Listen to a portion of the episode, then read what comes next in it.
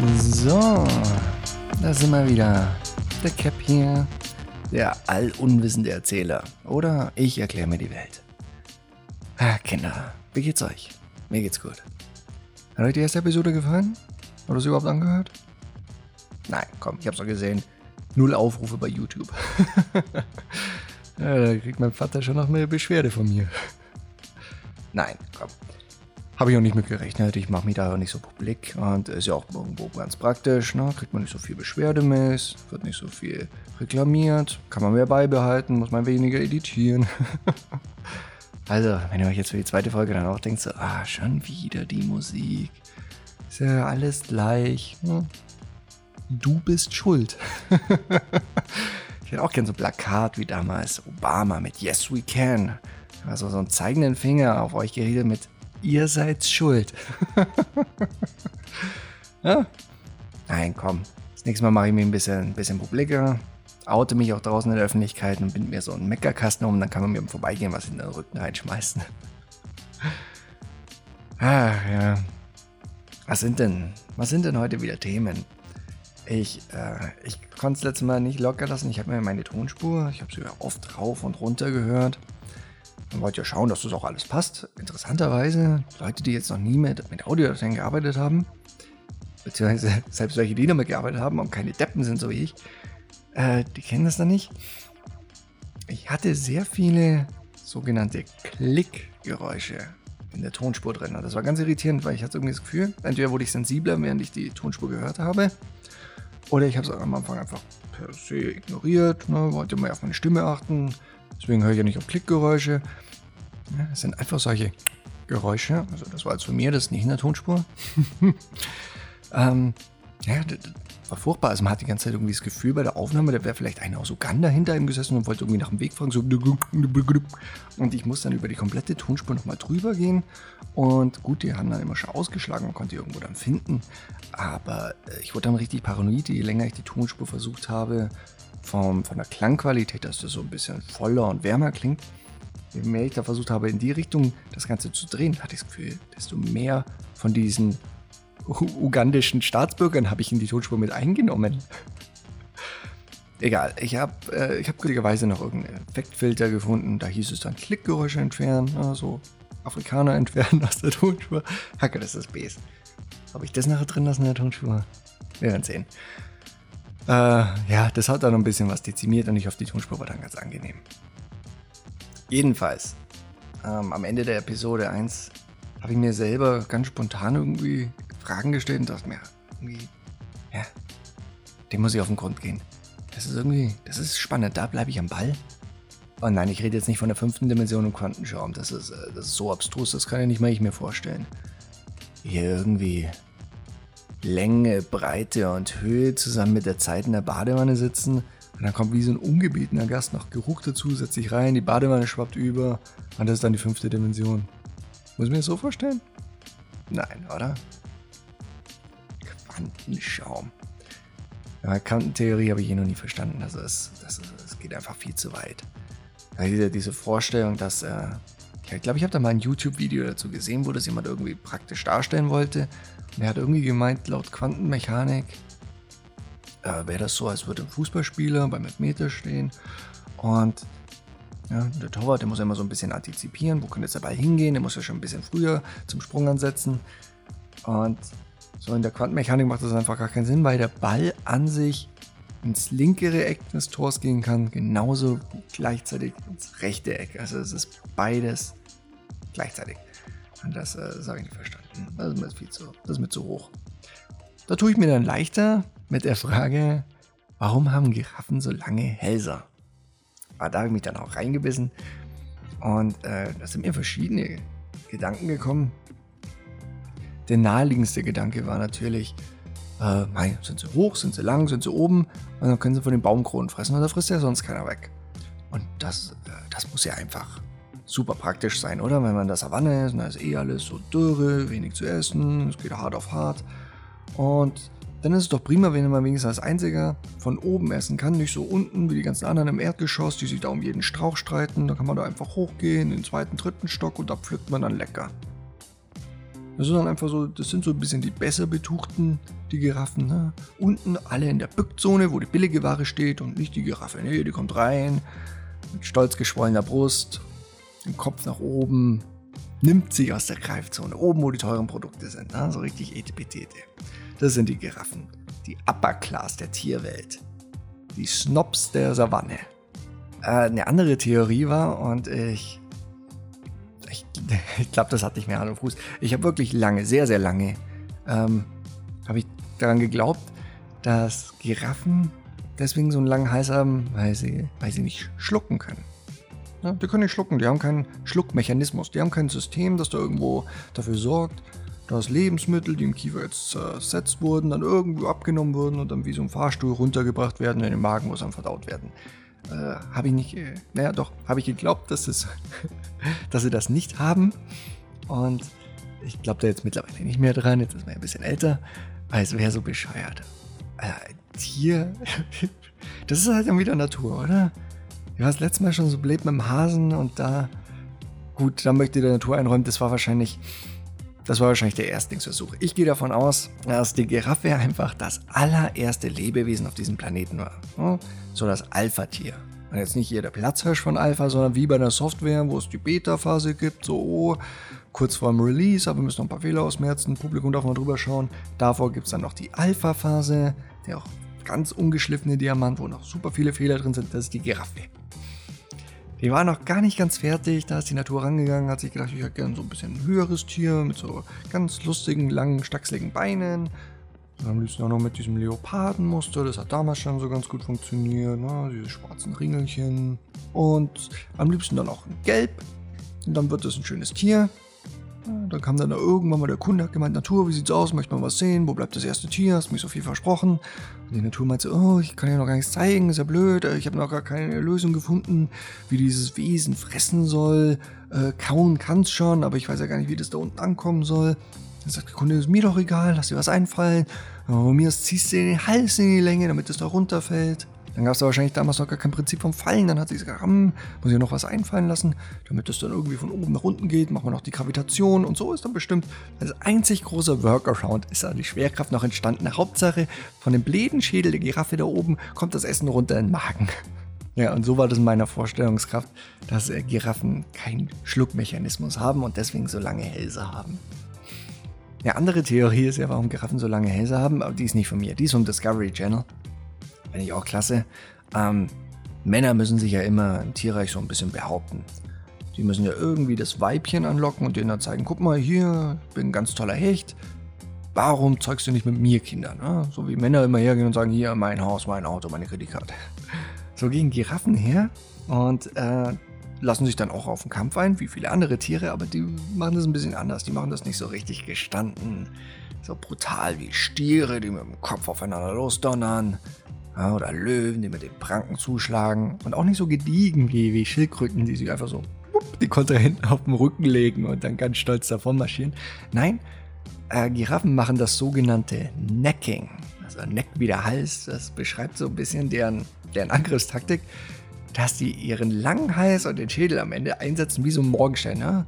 wie so ein Propeller schleudern die ihren Hals im Kreis und, und versuchen dem Kontrahenten dann eine zu wischen. Das sieht so Banane aus, wenn man, wenn man, wenn man daran denkt, dass da oben, da halt das Rechenzentrum, das ist das Gehirn. So eine Giraffe, die, hey, gut, halt Alpha-Tier, ne? So, so, schleuder dir dieses schwere Objekt am Ende des Halses, wo man denkt, so, ich habe ja eh keine Funktion für. Dann schmeißt es halt ihm ins Gesicht als Waffe einem entgegen. Und das ist die große Theorie, warum Giraffen so einen langen Hals haben, weil sonst könnten sie ja nicht genug nicht genug Momentum entwickeln, nicht genug Schwung holen, um dann richtig Schaden auszuüben. Da muss halt gescheit Damage her, sonst können sie ja nicht imponieren. Das finde ich schon lustig, wie dann so Weibchen wohl auf der anderen Seite stehen und sich das Schwentakel anschauen und sich sagen so, wow, tolle Technik, wie der rotiert und den Kopf einsetzt. Ich wollte eh schon mal einen Mann, der viel mit dem Kopf arbeitet. ja, das sind die Giraffen. Nee, ich bleib dabei. Für mich haben die einen langen Hals, damit sie oben aus den Baumkronen äh, lecker essen können und dann gleichzeitig im selben Effekt dann auf andere runterblicken können. Oh, so ganz hochnäsig. Du isst noch von unten. Nicht mit mir. Die Giraffen, die Snobs der Savanne. Das hat mir gut gefallen. Ich habe mich, hab mich auch noch mit einer anderen Frage beschäftigt, die war mir viel wichtiger. Die hat mich auch persönlicher betroffen. Nämlich, man ist ja auch Reisender, beziehungsweise war man es mal, ne? viel am Backpacken, schön in alle Herren Länder reisen. Und Schiff und Auto dauert natürlich zu lange, also nimmt man das Flugzeug. Und ich per se habe jetzt keine Flugangst, aber trotzdem kommt man nicht umher, wenn der Kopf so am Kreisen ist. Dann kommt immer wieder mal dieser berühmte Gedanke beim Fliegen so, ah, was ist denn, wenn die Maschine abstürzt? Und was ich einen sehr tröstenden Gedanken finde, ist, äh, so ein Flugzeug hat ja immer diese sogenannte Blackbox an Bord. Die, die übersteht alles. Ne? Das Ding kann in lodernden Flammen aufgehen, wenn es irgendwo an der Bergklippe zerschellt. Das Ding wird gerettet. Ne? Also man weiß wenigstens ganz genau, was passiert ist. Man hat es nicht vereiteln können, wie es passiert ist und warum es passiert ist, aber man weiß, dass es passiert ist und die Zeitungen freuen sich, dass wir sowas zum Schreiben haben. Und da habe ich mich gefragt, Warum machen die nicht das komplette Flugzeug aus dem Material? So eine einzig große Blackbox. Gut, ich verstehe schon, wenn du damit dann gegen, äh, ne, gegen Berg knallst, dann geht es dir dann auch nicht so gut. Aber dann sollen die das darin doch einfach mit Styropor irgendwie schön auskleiden, oder? Beim Einsteigen kriegt man so sieben, acht Decken und zwölf Kissen, jeder Passagier. Macht sich schön gemütlich, macht sich so seine eigene Matratzenburg. Und wenn es dann irgendwo kracht, dann ist man sicher. Gut, konnten sie wahrscheinlich nicht machen. Haben sie sich gedacht, ah, ist ja auch blöd. Wenn dann ein Unfall ist, wenn es kracht, dann überleben ja alle. Und da haben wir einen Haufen verschiedener Zeugenaussagen. Ah, das ist blöd, ne? So viele Aussagen, die widersprechen sich auch, führen zu Verwirrungen. Und da hat man nichts gewonnen. Okay, gut, dann lassen wir das. Dann machen wir es vielleicht anders, dann retten wir bloß die erste Klasse. Hm? Das hat ja auch schon ganz gut bei der Titanic funktioniert. Nur die besser gestellten retten, da bin ich auch eher dafür. Die Schwerreichen, die Multimillionäre und die Giraffen. Und da ist natürlich der Widerspruch dann entstanden, so, ah, die erste Klasse, das sind ja dann auch immer so peak-feine Gentlemen, die, die wollen dann meistens auch nicht mit sich reden lassen, die haben da auch gar keine Zeit, noch irgendwo einen Bericht zu schreiben, wollen keine Aussagen treffen.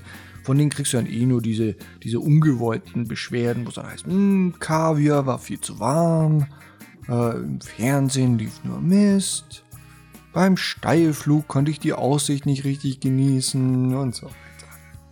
Hat man auch nicht gebrauchen können.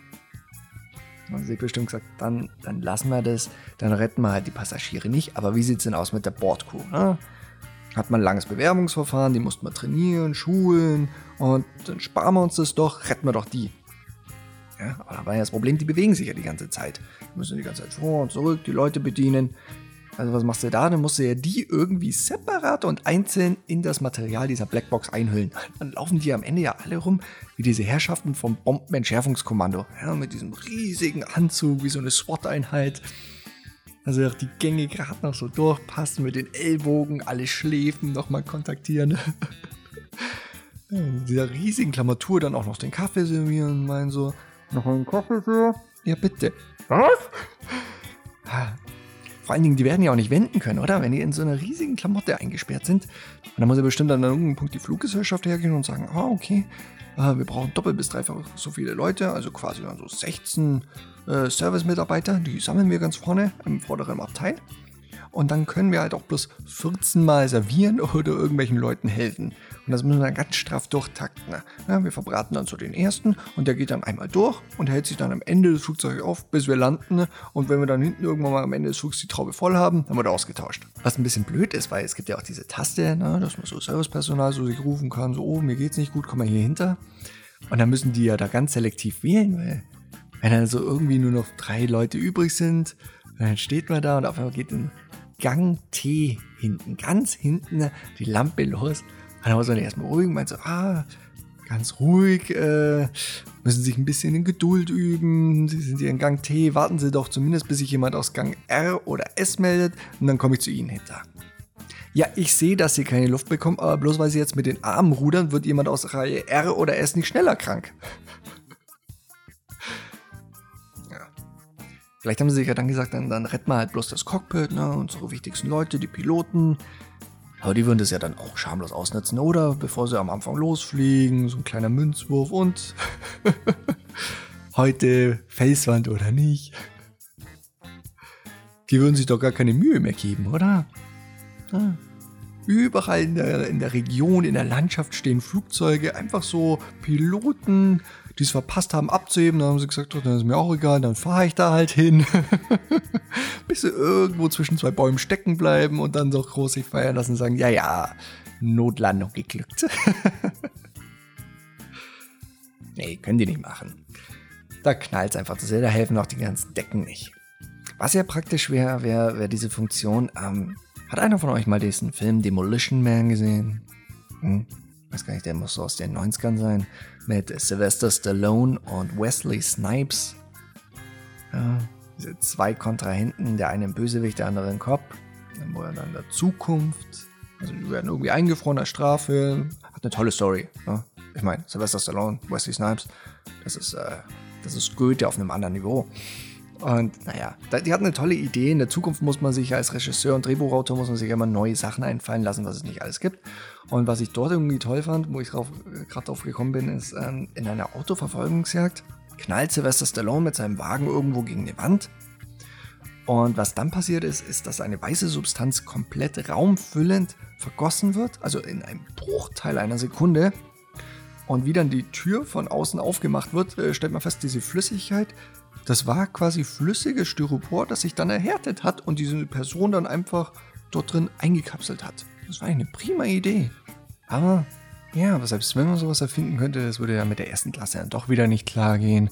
Ah, wenn dann irgendwie doch ein Crash ist und diese Flüssigkeit verströmt wird, dann habe ich doch jetzt schon wieder die ganzen Beschwerden. Oh, ein Sekt schmeckt auf einmal nach Styropor. Kann mein Kaviar gar nicht mehr löffeln. Die Sicht zum Fernseher hat rapide nachgelassen. Naja, man stößt da nur auf Probleme mit der ersten Klasse. Naja. Anders geht's zu den Leuten wahrscheinlich bei, bei dieser Mars One Expedition, oder? Hm, habt ihr von der gehört? Mars One. Ganz groß. Dass wir jetzt den, den Mars kolonialisieren. Kolonali Kol Kolonie kolonisieren. Sagt man das so? Wow, ich hätte echt vorher ein bisschen recherchieren sollen. Aber ich bleibe meinem Prinzip mehr treu. Ich bleibe allunwissend. Ähm, auf jeden Fall wollen sie da lecker Häuser hinbauen. Und da suchen sie jetzt natürlich Freiwillige, weil die nennen das nicht ohne Rundmaß One, das ist ein One-Way-Ticket. Die sagen sich, äh, nee, das Personal, das wir da hochfliegen, das wollen wir nicht wiedersehen.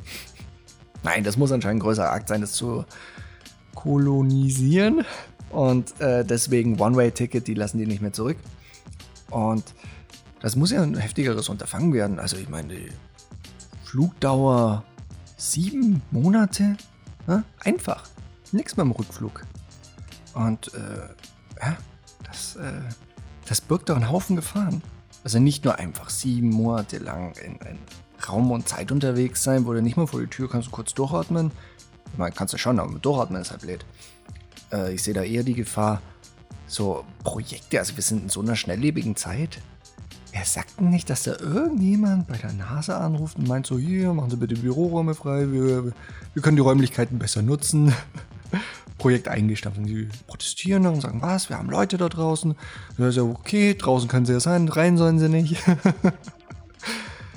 das stelle ich mir halt schon hart vor. Also, die, die, die geben den ja, da ist ja auch schon alles vorausgeschickt, oder? Also, die haben das doch bestimmt schon 2008 oder 2003 schon angefangen zu planen. Und 2030 ist, glaube ich, dann der Start. Und bis dahin haben die doch schon, ja, alles schon vorausgeschickt, so Mars Rover und Supplies und äh, hast du nicht gesehen, ne? Spielsachen, damit sie auch nicht langweilen. Und das heißt, an sich können die da oben alles durchziehen. Also die sind ja jetzt auch geschult und wenn die dann da hochfliegen, dann haben die alles. Und ich könnte mir schon vorstellen, ich, ich wäre sauer. Ja, wenn die mich da hochschicken und sagen, hier mach mal schön, sei mal geil drauf für die, für, für die Bevölkerung. Und dann heißt du irgendwo, ach weißt du was, wir haben eigentlich das Interesse verloren, aber was du bis hierhin gemacht hast, das bezahlen wir auch nicht. Hey, aber dafür, der Mars gehört dir, mach was du willst. Wir wollen nicht. Also das Erste, was ich mache aus diesen ganzen Sachen da, irgendwie wie im Gefängnis aus einem Stück Zahnbürste erstmal ein Messer schnitzen und so ewige Rache schwören. So wird's doch laufen, oder? Wir werden einfach einen riesigen Rachefeldzug planen mit allen Sachen, die sie haben. Und sobald dann irgendwann mal, die haben ja da einen Satelliten auch und ich glaube, der kann ja, wir haben eine Non-Stop-Verbindung zueinander. Vielleicht mit ein bisschen Verzögerung, aber non-stop, außer wenn die Sonne zwischen Erde und Mars ist. Und den Zeitraum werden sie nutzen. Ich glaube, genauso wird es ablaufen. Es wird wie so, so ein John Grisham-Roman, irgendwo eine ganz heiße Story. Muss ja so dieses Zeitfenster nutzen, wo kein Funkkontakt ist. Dann schnitzen sie da ihre, ihre Messer, basteln aus den Ersatzteilen so ein UFO. Und dann, dann geht's los, dann greifen sie an, dann fliegen sie herunter. Und ja gut, ob dann von denen wirklich eine Gefahr ausgeht. Ich meine, da oben Mars ist ja bloß irgendwie 40% der Gravitation oder so. Die werden ja ein ganzes Stück länger da noch sein. Und die Muskeln werden noch nachgelassen haben, die kommen hier runter und dann klatschen sie erstmal auf den Boden. Wie so ein Pfannkuchen. Ja, kann man sie schön aufheben, einmal nochmal wenden und ins Gefängnis. nee, komm, mach ich mir keine Sorgen. Sind ja auch bloß 100 Leute. Die, die schaffen wir, oder? Halt mal alle zusammen. Hm? da sind wir wieder beieinander. Und zur Not schicken wir halt an die Front gleich unsere Giraffen. die können dann so auf Augenhöhe gegeneinander kämpfen mit dem langen Hals. Ach ja, Mars One. Nee, da hätte ich nicht dazu den Arsch in der Hose. Das ist mir zu heikel. Also, wie man sich da oben auch langweilen muss. Ich kann mir einfach nicht vorstellen, dass da eine gute Verbindung ist. Und dann so ein bisschen Netflixen. Äh, nee. So viele DVDs könnte ich mir gar nicht mitnehmen, dass ich da oben unterhalten wäre. Nein. Ein anderes Thema, das ich jetzt noch zum Abschluss aufgreifen möchte, das war, das war lustig. Äh, ich war auf einer Gartenparty, ja, waren viele Leute und da war darunter auch eine junge Dame, von der ich bislang nicht angenommen habe, dass sie sich großartig mit, hm, wie soll ich sagen, Religion, Ethnik und sowas auseinandersetzt. Aber die hat dann so eine lustige Geschichte erzählt, hat sich gemeint, sie hat sich da ein bisschen reingefuchst und dann hat sie irgendwo gelesen über den Hinduismus über die Entstehungsgeschichte von Ganesha. Ah, das fand ich bahnbrechend lustig, weil sie gemeint hat, äh, ja, hier, bei denen war es so, deren Geschichte sagen die, da war eine holde Maid, die saß irgendwo an einem Fluss, ja, ging so ihrem Tagwerk nach, was auch immer sie gemacht hat, Grashelme zählen, keine Ahnung, hast ja nicht viel zu tun, so 2000 vor Christus oder so. Und dann muss anscheinend ein weißer Elefant vorbeigekommen sein, ganz anmutig, sich daneben gestellt und den Rüssel in den Schoß gelegt so die Frau ja, zu ihrer ersten Empfängnis verholfen und dann kam Ganesha auf die Welt. das ist so hanebüchend. Ich meine nicht, dass, nicht, dass die anderen Religionen nicht hanebüchend wären. Das ist ja eh immer ein, ein Feuerwerk. Also wenn, wenn Herr der Ringe zum Beispiel noch vor Christi Geburt äh, erschienen wäre, dann wäre das eine neue Religion gewesen. Und wenn der Hinduismus jetzt nicht gerade so lange Zeit vor dem Christentum entstanden wäre, dann, dann könnte ich es mir wirklich gut so vorstellen, dass da zum Beispiel der kleine Pepe ist losgerannt zu seinem großen Cousin, ne? Und der wollte ja schon immer irgendwie ein großes Geschäft aufziehen, hat aber keine zündende Idee gehabt. Und dann meinte Pepe so, hier, hast du das mitgekriegt? Er, nein, was? Da drüben, das sind jetzt sogenannte Christen. Er, Christ, was ist das? Und so, ja, die haben hier eine ganz verblüffende Idee. Die, die haben so, so ein Buch geschrieben, so ein Bestseller-Roman, nennen sie die Bibel. Und da sind ein Haufen Curry-Ideen drin und die haben uns einfach gesagt, Leute, pass auf, jetzt kommt der Clou, das ist alles wahr. Gibt alles, was da drin steht. Himmel, Hölle, Leute, die in einem Wal gelebt haben und 800 Jahre alt wurden, ist alles da. da hat sich bestimmt dieser Cousin gedacht, wow, das ist ja brillant, da kannst du ja richtig Geld rausholen. Da hat er gesagt, ja, natürlich, machen die auch, die haben da schon was, so Ablasshandel. Die sagen irgendwie den Leuten, hm, wenn ihr nicht nach den Regeln in diesem Buch lebt, dann geht's in die Hölle und da brennt's dann, da ist es auf Feuer und Schwefelgeruch. Und wenn ihr die Farbe Rot nicht magst, dann bist du zweimal schlecht aufgehoben. Und die Leute da reagieren natürlich drauf und sagen, oh, das ist ja blöd, was können wir dagegen tun? Und dann haben sie sowas wie die Kirche etabliert und sagen, kein Problem, jetzt halt Kirchensteuer, Ablasshandel. Wir haben hier eine Flatrate mit dem lieben Herrgott und dann sagen wir, guck hier, der Martin Müller, der hat schon gezahlt. Äh, ist ein guter Mann, den lässt er in Ruhe. Und da muss sich der Cousin von Pepe gedacht haben, brillant, oder? Das machen wir einfach auch. Da erfinden wir jetzt einfach auch eine Religion, ne? machen irgendwie so, so eine ganz verblüffende Geschichte, irgendwas, das noch viel besser ist als der Typ. Uh, das ist schwierig. Die haben da diesen Übermann erschaffen, ne? so mit, mit übers Wasser laufen können und dann auch noch äh, Wasser in Wein verwandeln können. Hm, ja, okay, dann machen wir halt irgendeinen, der noch mehr auf dem Kasten hat. Ja, soll irgendwie einen Elefantenkopf haben, vier Arme, ein toller Tänzer und kann auch noch sieben Frauen auf einmal beglücken. Ja, aber die haben ja im Christentum so eine tolle, so eine tolle Entstehungsgeschichte. Na, die unbefleckte Empfängnis mit Maria und Josef. Da haben wir ja gar nichts. Ja, meine Güte, dann kommt halt irgendwie bei uns ein Elefant vorbei und legt einer Frau einen Rüssel in den Schoß. Muss ich dir alles denken. Genauso wird es entstanden sein, oder? Also in Wahrheit war ja irgendwo ähm, ich glaube, ich, glaub, ich habe gelesen, so äh, Shiva und Parvanti, Parvarati waren so die Eltern von Ganesha. Und die eigentliche Geschichte oder eine der Theorien der Geschichten sind, dass äh, Parvati, die Frau, der Name jetzt so passt, lassen wir mal so stehen, der war dann irgendwo mal an einem Tag so langweilig, wo Shiva außer Haus war und hat dann angefangen aus Lehm irgendwie so einen Bubenleib zu basteln. Ne? Hat er so lecker hingebastelt hin und dann irgendwann mal fertig. Dann hat sie so mit Wasser übergossen und auf einmal war da dieses kleine Kind.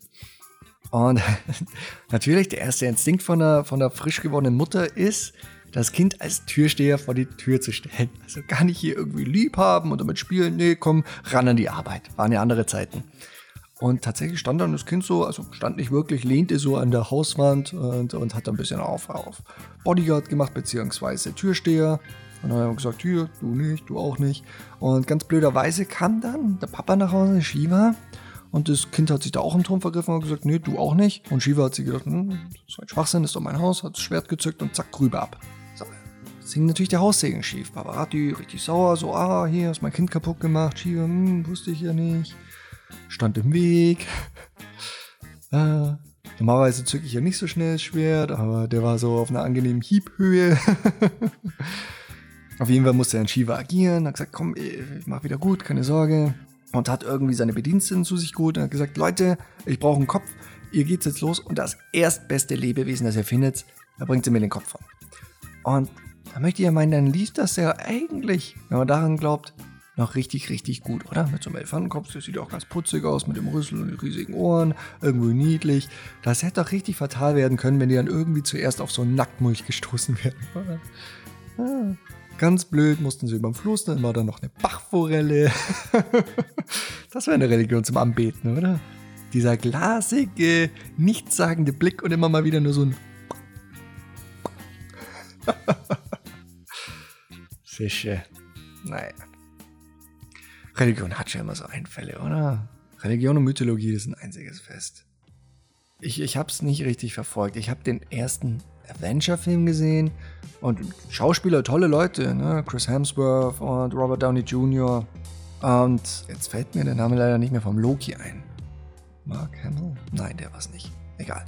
Loki auf jeden Fall klasse Schauspieler, toll personifiziert die Figur. Aber ich weiß nicht, ich habe ich hab damals versucht, mein eigenes Videospiel zu basteln, habe mich viel mit der nordgermanischen Mythologie auseinandergesetzt. Und dann hat man natürlich so nachgelesen über diesen Loki auch. Und ist ja wirklich eine sehr spannende Figur, die ist toll geschrieben. Und was der so alles gemacht hat, ne, das spiegelt sich anscheinend in dem Film ja auch ganz gut wieder, das ist ja ein heiß begehrter Bösewicht, aber also er wird ja dafür gefeiert, dass das so ein absolut verschlagener und intelligenter Bursche ist. Aber ganz ehrlich, da gab es eine Geschichte, da war wohl ein, ein Mauerzieher, ne? einer, der richtig schöne Mauern bauen kann und der hat so ein bisschen geprahlt von den Göttern und hat so, ja Leute, könnt ihr nicht glauben, was ich mit meinem geilen Pferd für Mauern baue. Und dann muss wohl Odin gesagt haben, so, hm, hast du recht, glaube ich nicht. Dann haben gesagt, komm, hier, mach mal eine Wette. Hier, du hast doch hier so eine leckere Königin, Göttin, äh, die hieß irgendwie Freya, Freya, Freya. Die will ich haben, die ist ganz nice, die hätte ich gern. Und dann hat gesagt, okay, komm, hier machen wir eine kleine Wette. Du baust mir hier einmal um Asgard, ne, das Königreich der Götter, baust du mir eine Mauer in dem und dem Zeitraum. Und wenn du das hinkriegst, dann kriegst du hier lecker die Gattin hier. Und das fand Loki nicht gut, weil er fand die selber ganz nice. War schon so ein bisschen besorgt. Und dann fängt die Arbeit an und es war wirklich, wirklich ein straffer Zeitplan. Also da durfte man nicht schludern, nicht irgendwie zu Hause noch mit der Frau spielen. Nö, da Überstunden, aber en masse. Und dann sah es richtig gut aus. Es lief richtig, richtig gut für den Mauerzieher. Er hat da rangeklotzt und er war kurz vor der Fertigstellung. Äh, Loki hat richtig angefangen zu schwitzen. So, nein, jetzt äh, verliere ich ja Freya an den, der gewinnt ja auch. Was mache ich da? Ach, kein Problem. Ich bin ja Gestaltwandler. Loki ist so ein übermächtiges Wesen. Er ist Gestaltwandler. Er kann sich in alles verwandeln. Und dann hatte Loki den brillanten Einfall, sich in eine Stute zu verwandeln und dann das Pferd von dem Mauerbauer zu verführen dass das nicht zur Arbeit erscheint und er die Mauer nicht fertig bauen kann. das ist für mich kein Zeichen für Intelligenz. Wenn man sich in alles auf diesem Planeten und in allen Universen, wenn man sich in alles verwandeln kann und der einzige Gedanke, dass man sich denkt, wie man das Arbeitstier von der Arbeit abhalten ist, dass man sich irgendwo in einen Sexualpartner verwandelt und sich dann hernehmen lässt. Nicht irgendwie hier so, ah oh, ja, hier, da kommt es hier wieder, hm, verwandle ich mich mal in Ast und stolpert, bricht sich das Bein, kann ich arbeiten, ist doch intelligent. Nö, nö. Oder zumindest, dass er sich in eine Frau verwandelt. Also muss, muss er dich denn von einem Tier nehmen lassen. Das ist Loki, hat nichts mit Logik zu tun. Das ist ein Bursche. Naja. Ich denke, wir kommen langsam zum Ende. Das waren ein paar ganz gute Minuten, die wir hier zusammengesammelt haben. Ich bin wieder ein bisschen abgeschweift, aber da kann man nichts machen zwischen Blackboxen und äh, Lokis umtriebigen Sitten. da verliert man schon mal den Rahmen aus den Augen. Naja, hat mir auf jeden Fall wieder Spaß gemacht. Ich würde euch hier auch gerne wieder nochmal auf meine Website verweisen mit allunwissen.de. Da könnt ihr jetzt freudig lostippen. Kann mir jeder hier seine Frage stellen. Ich bin für jede Frage offen, auch für jede Theorie. Können auch einen kleinen Diskurs über was anderes machen. Wie wahrscheinlich ist es denn, dass die Leute von der Mars One Expedition mit ihren Ersatzteilen tatsächlich hier wieder ankommen? Dass sie sich ein Raumschiff basteln und wieder angreifen? Na ja, gut. Wenn diese langgezogenen Burschen nicht gerade auf die Idee kommen, wie Giraffen mit wirbelnden Gliedmaßen anzugreifen, dann haben wir vielleicht noch eine Chance, mit dem blauen Auge davon zu kommen. Ja, ansonsten freue ich mich, dass wir hier daraus auch richtig schön vielleicht eine ganze Staffel draus machen. Ja, drei Episoden wäre doch nett. So wie Sherlock. Die müssen sie auch nicht mehr leisten. Gut, die haben ein bisschen mehr, mehr Spieldauer, aber dafür habe ich weniger Produktionskosten. In dem Sinne sage ich mal, danke fürs Reinschalten, danke fürs Reinhören. Ich bin der Cap, der allunwissende Erzähler. Und ich sag mal, bis zum nächsten Mal. Na dann, bis dann. Ciao, ciao.